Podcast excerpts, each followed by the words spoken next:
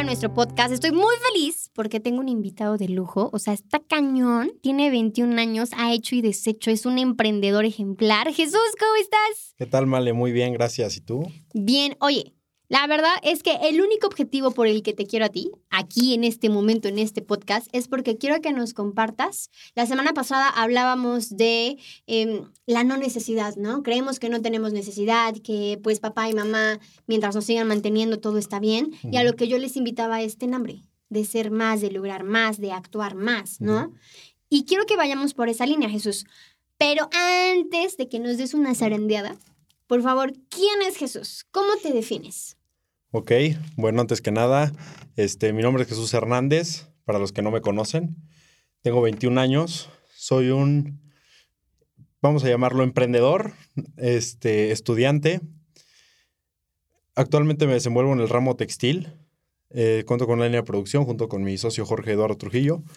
Y este, y pues nada, soy un joven al cual le gusta estar activo, le gusta estar pensando en el qué va a ser el día de mañana y que siempre, siempre em, le gusta estar aprendiendo y haciendo cosas nuevas. Así es como yo me definiría, ¿vale?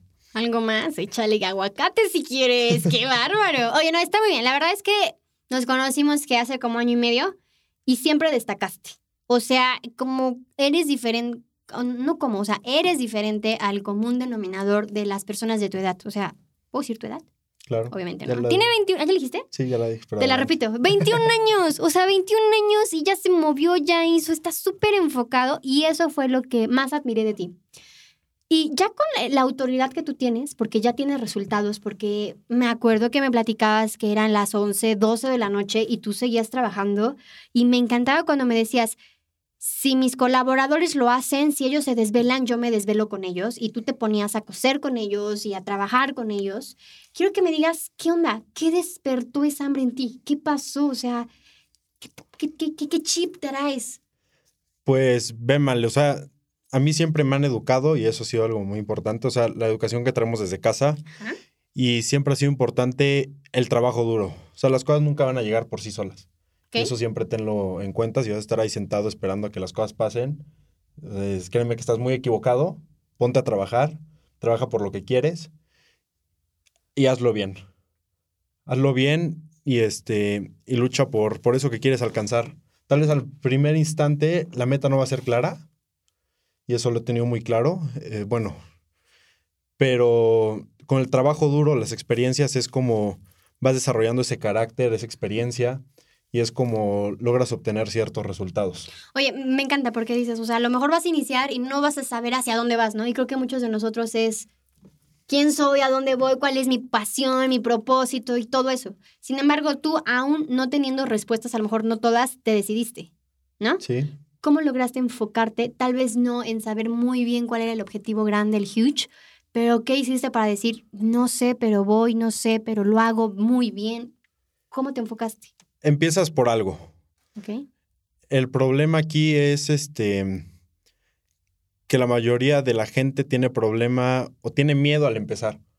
Tiene miedo por algunas veces perder dinero, algunas otras veces por el qué dirán, de qué dirán si empiezo a trabajar en una hamburguesería, no sé, empiezo a despachar, qué dirán si empiezo a, no sé, lavar coches. Ok, empezar perfil bajo. Claro, porque de ahí tienen que empezar todos. Porque ¿qué van a decir de mí, no? Como yo, Jesús, o yo, Male, ¿no? Voy a estar haciendo eso, ¿no? Ok. O sea, lo primero es hacer a un lado tu ego.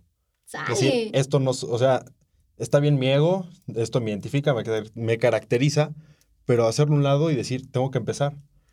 Yo empecé a trabajar a una corta edad, eh, formalmente en el tema maquila, empecé a trabajar alrededor de los 15 años con este, mi patrón, el ingeniero Alejandro Bulás que de aquí le mando un saludo.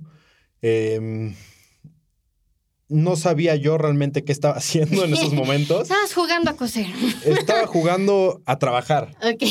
O sea, si algo me han educado muy bien mis papás es, quieres algo, tienes que luchar por eso. Ok. Ponte una meta, que tú la veas aunque sea muy superficial. Y cuando tenemos cierta edad, nuestras metas son muy, eh, no sé cómo llamarlo, em, más tema material, por así decirlo. O sea, quiero alcanzar esta, esta cosa, me quiero comprar estos tenis, quiero comprarme esta consola de videojuegos, quiero este, no sé, una tele, por ejemplo. Y en su momento está bien, ¿no? En su momento, claro que está bien. O sea, para ti eso es lo importante en, en esa edad y para mí lo era en ese momento, ¿no? Ok. Entonces fue, yo quería un nuevo celular cuando entré a trabajar con el ingeniero. ¿Sabes qué? Pues yo quiero un nuevo celular, el mío está muy traqueteado, pues mis papás me decían, ¿sabes qué? Trabaja por lo tuyo, o sea, yo no tengo por qué dártelo. Ok. Dije, excelente, ¿por qué no? Voy a meterme a trabajar. Y cuando vi lo que era trabajar, oh, Dios mío. Ya no O sea, quiero el celular. Estoy bien con mi Tamagotchi. Oye, dices algo muy padre y te quiero platicar algo. Eh, tú empezaste a trabajar desde chiquito, ¿no? Y, y hay muchas personas de tu generación, de mi generación, estamos tan alejados tú y yo, este, que les da miedo cómo voy a ser mesero, sí, cómo voy a lavar autos. Yo empecé a trabajar a los 13 años y mi papá nunca me dejó trabajar porque dijo, tú no tienes necesidad, para eso estoy yo. Y es que no, o sea, y empecé a trabajar de mesera. Mi papá me sacó de todos los restaurantes sabidos y por haber. Me fui a Estados Unidos a escondidas, entre comillas. O sea, yo dije, es que me voy a ir a estudiar inglés. Inglés porque a mi papá eso sí le gustaba.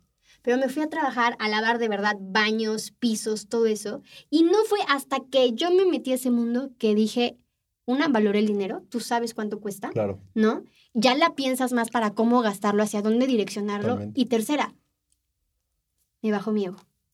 Tú hablas de algo bien. Hay un libro que se llama El ego es el enemigo. No, bueno, está buenísimo. Yo antes me creía, no me conociste en esa época, pero antes era así como mal, súper presumida, sentía que, o sea, te estoy haciendo un favor de estar aquí contigo. Sí, claro. Y el día que llegué a Estados Unidos y me dieron escoba, yo dije, no soy nieta de Carlos Slim, güey. O sea, no lo soy. Pero es difícil dar ese paso. sí, Tú lo diste. totalmente. ¿Cómo vas? O sea, ¿cómo te sigues manteniendo firme en esas decisiones? ¿Cómo, eh, ¿Qué te hizo decir, me vale madre? Que las personas vean que estoy, no sé, lo que hayas hecho, este, y me enfoco. Lo mismo, volvemos al tema del ego, pero a mí mi trabajo, lejos de apenarme, me, me apasiona y me hace sentir orgulloso lo que yo estoy haciendo. O sea, así esté yo sentado en una oficina, esté hablando por teléfono, o esté abajo en la línea recogiendo pantalón, o esté cargando bultos de deshebrado, o cargando corte, lo que yo esté haciendo en ese momento, estoy sintiéndome orgulloso de mi trabajo. No, y, y quiero que por favor compartas, o sea, te quiero presumir mucho. Hace ratito, o hace unos días estábamos con Luis más bien, y, y en la mesa comentaste, para mí el mayor motivo, la mayor razón por la cual hago mi trabajo es por... ¿Qué dijiste? ¿Cuál era tu mayor? puntos. Dije, "Uy, te voy a recordar uno, que llevabas pan a la mesa de los demás. Que Es sabe- correcto. O sea, es el tema de buscar tu motivación, ¿no? De decir qué te motiva, cuál es tu mayor, em, ¿cuál es la palabra? ¿Qué te apasiona? Y yo no te puedo decir, ¿sabes qué me apasiona hacer pantalones de mezclilla? No sé si esa sea mi pasión, tal vez, ¿no? Pero lo que a mí más me motiva es saber que con mi trabajo estoy generando empleos para, ahorita alrededor son de 45 familias, 45 familias a las cuales les estoy llevando comida a su casa, estoy ayudando a que mejoren sus condiciones de trabajo, sus condiciones de vida, y siempre teniendo un entorno muy humano y valorando el trabajo de ellos. Entonces, para mí eso es algo que a mí me, me mata y, y al final de cuentas te has, tu trabajo se ve reflejado en ellos. Excelente. Y es lo que decías, ¿no? O sea, claro que también aspiramos, no, no sé, en tu caso, en el mío, claro que aspiramos a un mejor celular, a un mejor carro, no está peleado lo material, pero tu motivación más intrínseca es muy noble. Claro, es muy de agregar valor al capital humano, porque quieras o no, esas 45 familias están logrando crecer con tu empresa. es correcto. Y creo que eso, Jesús, habla mucho de la calidad de persona que eres y habla mucho de los valores que nosotros deberíamos de tener, ¿no? Tú hablas de, me educaron en mi casa de esta manera. Yo les pregunto a ustedes, ¿cómo los educaron? ¿Cuáles son tus valores? ¿Sobre qué estás parado? Y seguramente, Jesús, has pasado bastantes obstáculos. ¿Cuál, ¿Cuáles han sido esos? Mencióname uno. ¿Y cómo los superaste?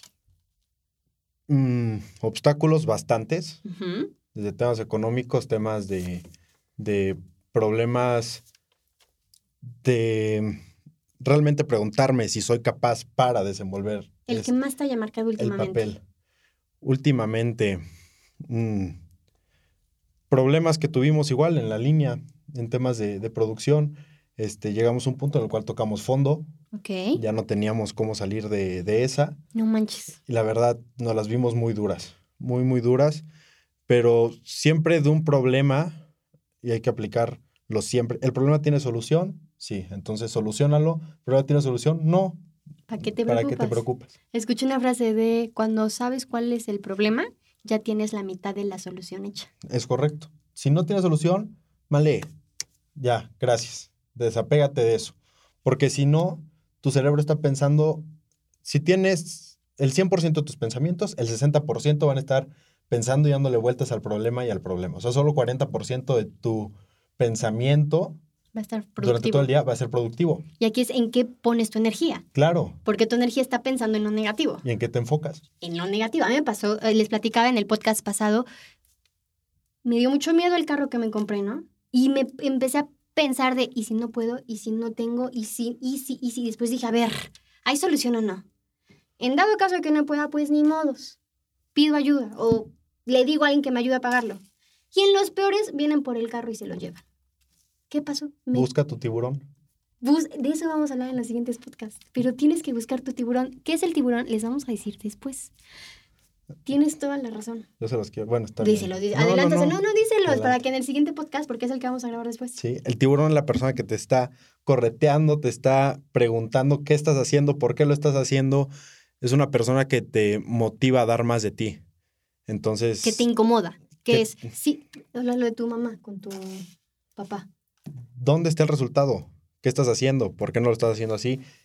El tiburón se encarga de motivarte, de presionarte y salir y que salgas de tu zona cómoda, de tu zona de confort. Porque el tiburón sabe de lo que eres capaz o lo que tú no lo estás viendo ahorita. Y ese tiburón, Jesús, sí puedes. Jesús, ¿por qué cuatro- 40 si puedes 100? ¿Por qué 100 si puedes 120? Ese es el tiburón. ¿Cuántos tiburones tienes en tu vida? Y a estos tiburones yo les podría poner mentores o personas que son cercanas a ti, que te inspiran, tal vez porque ya tienen ese resultado que tú buscas. ¿Cuántos tiburones tienes en tu vida?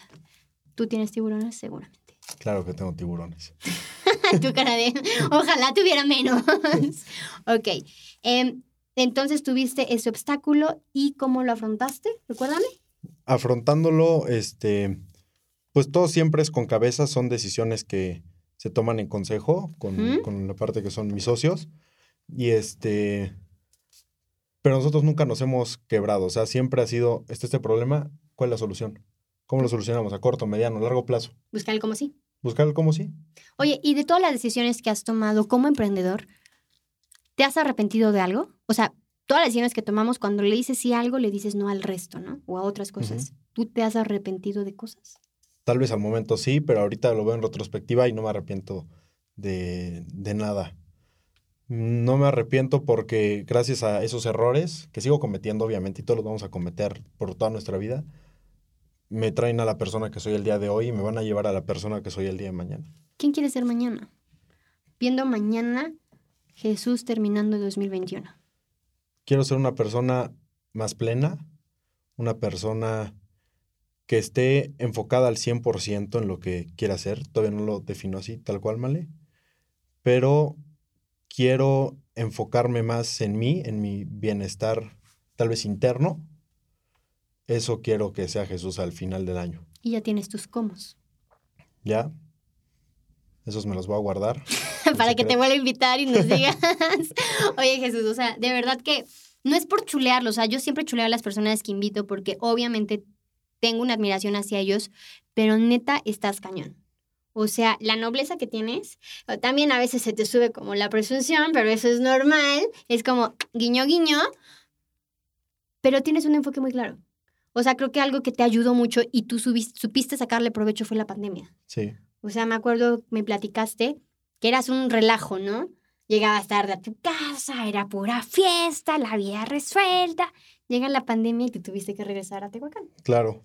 ¿Y ahí? Y ahí te da el stand-by. O sea, llegas a un punto en el que, pues obviamente, estás en la universidad, tu único este, obligación es estudiar, te tranquilizas, te relajas. Llega la pandemia y yo soy una persona que le gusta estar movida. Y cuando veo que estoy en mi casa, acostado todo el día, digo, o sea, ¿qué estoy haciendo, no? ¿Qué? Ok, vamos a buscar qué hacer. Vámonos con los cubrebocas. Empecé haciendo cubrebocas con un amigo. De ahí enlazamos temas de bata. Después empezamos a hacer bata quirúrgica.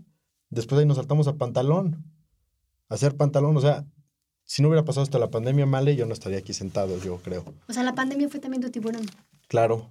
Ok. Oye, digo, ya casi para ir cerrando, eh, ahorita que me cuentas de los cubrebocas, obviamente Jesús es un caso de éxito, sus amigos lo ven y te han llegado a pedir ayuda. Me acuerdo que una vez me platicaste con tus amigos, te dijo, oye, pues dame chamba, que no sé qué, y le huyó. Pero porque él en su círculo y en su mente y está acostumbrado, no tiene la necesidad. Claro. ¿Cómo te sentiste? Pues no te puedo decir que decepcionado, porque pues yo, o sea, yo no espero nada de nadie. Ok. Yo vivo las cosas como tienen que ser, pero me, también me da un poco a veces de tristeza ver cómo ven las cosas. Las ven muy fáciles y eso no está nada bien.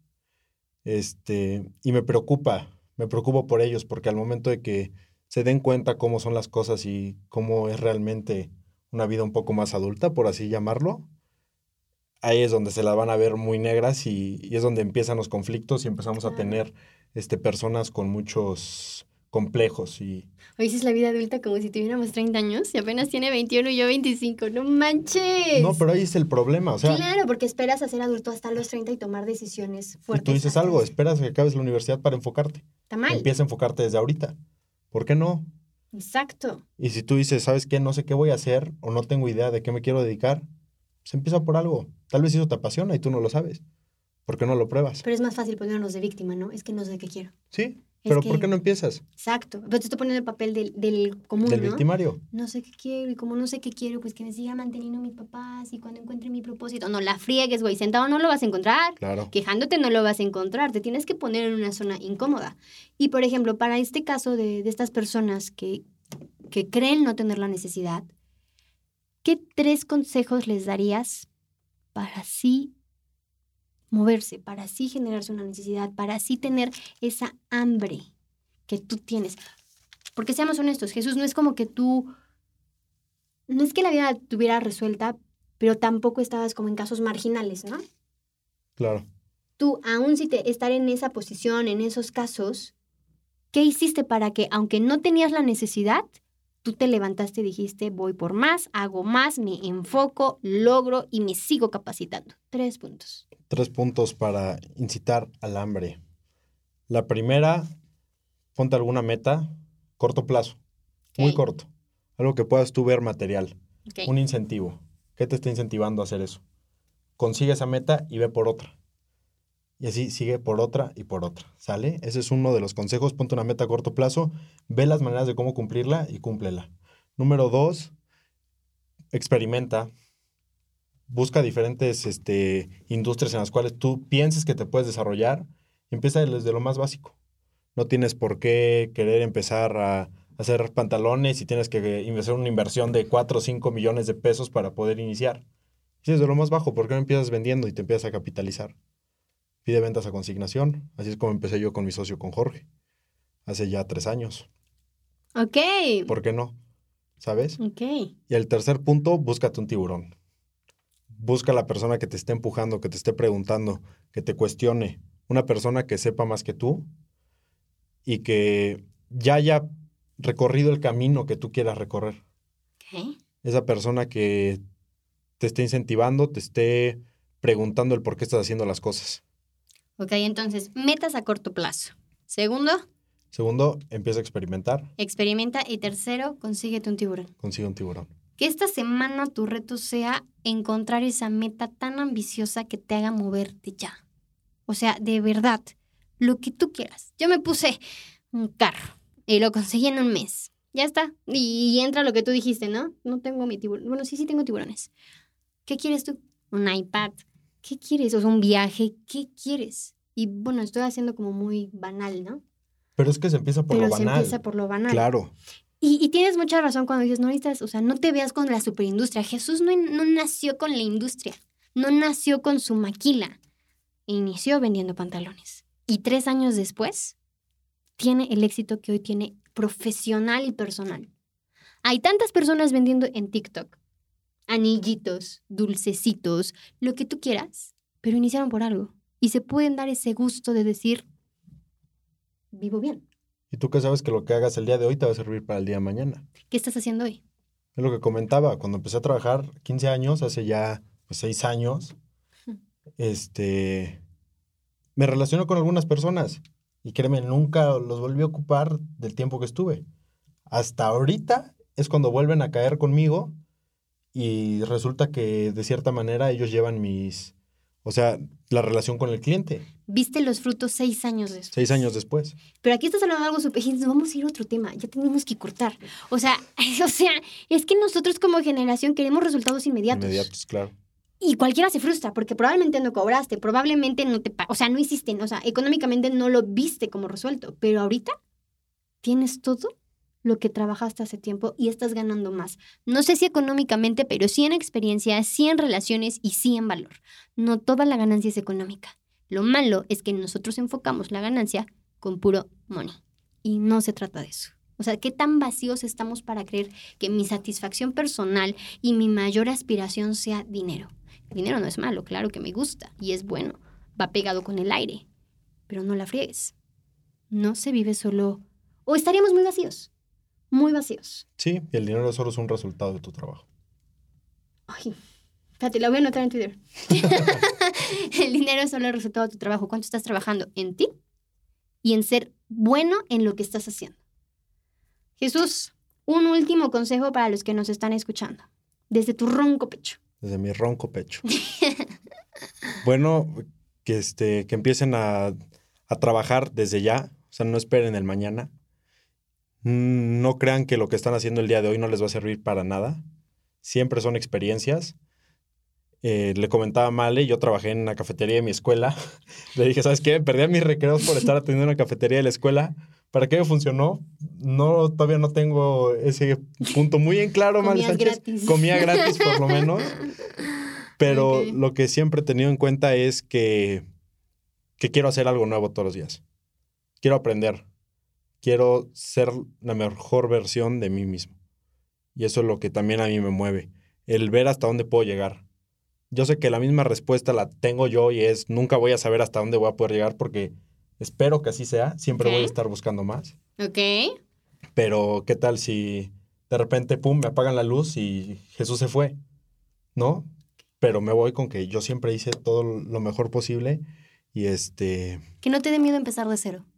Hoy puedes tener todo, pudiste haber logrado y si mañana quiebras, no pasa nada porque tuviste la capacidad de crear una vez, tienes la capacidad de crear dos, tres, dos, tres veces. Lo platicábamos con Luis. Si el día de mañana nos volvemos multimillonarios, excelente. Pero si el día de mañana también estoy en la calle, también excelente. Nos vamos por la marucha Oxxo, no pasa nada. Y vamos a tener que aprender de eso. Y ya depende de ti, ¿te vas a levantar o te vas a quedar ahí en el piso? De ti depende. ¿Tú qué decides, Male? Yo decido ser tu socia, porque tienes negocios muy buenos, y que seas mi tiburón, seas parte de mí. Ya lo eres, porque ya te he dicho que eras mi mentor. Pero yo decido ver el cómo sí. Esa es la diferencia, cómo sí. Y retarse más. Sí puedes, pero nos da miedo intentar y no lograr. Y ese miedo, en lugar de que te motive, te paraliza. Tú decides. Y se lo dije, también lo platicábamos con Luis. Tengo miedo, pero también estoy confiado. Tengo miedo de que no sé qué va a pasar el día de mañana. De eso tengo miedo, pero también estoy confiado que estoy haciendo lo mejor posible para que ese resultado sea favorable. Y eso se le llama satisfacción. Qué cool irte todos los días a la cama y decir, di lo mejor de mí por hoy. Y mañana se reinicia. Jesús, soy tu fan. O sea, yo voy a hacer un club de fans de Jesús Hernández García de la cadena y voy a hacer la presidenta de ese club. Estás cañón, Jesús. Muchas gracias por este, este tiempo, la experiencia. Es oro molido y ojalá nos puedas acompañar en los siguientes porque eso del tiburón y todo lo demás que hablamos estaría padrísimo que también nos los compartieras. Claro que sí, Male. No, al contrario, gracias a ti, a todos por su atención y pues quedamos en contacto. Va que va. Oigan, muchas gracias. Nos vemos el siguiente episodio y por favor, que tu tarea de esta semana sea buscarte esa meta a corto plazo y encontrarlos como cis. Cuídate. Bye.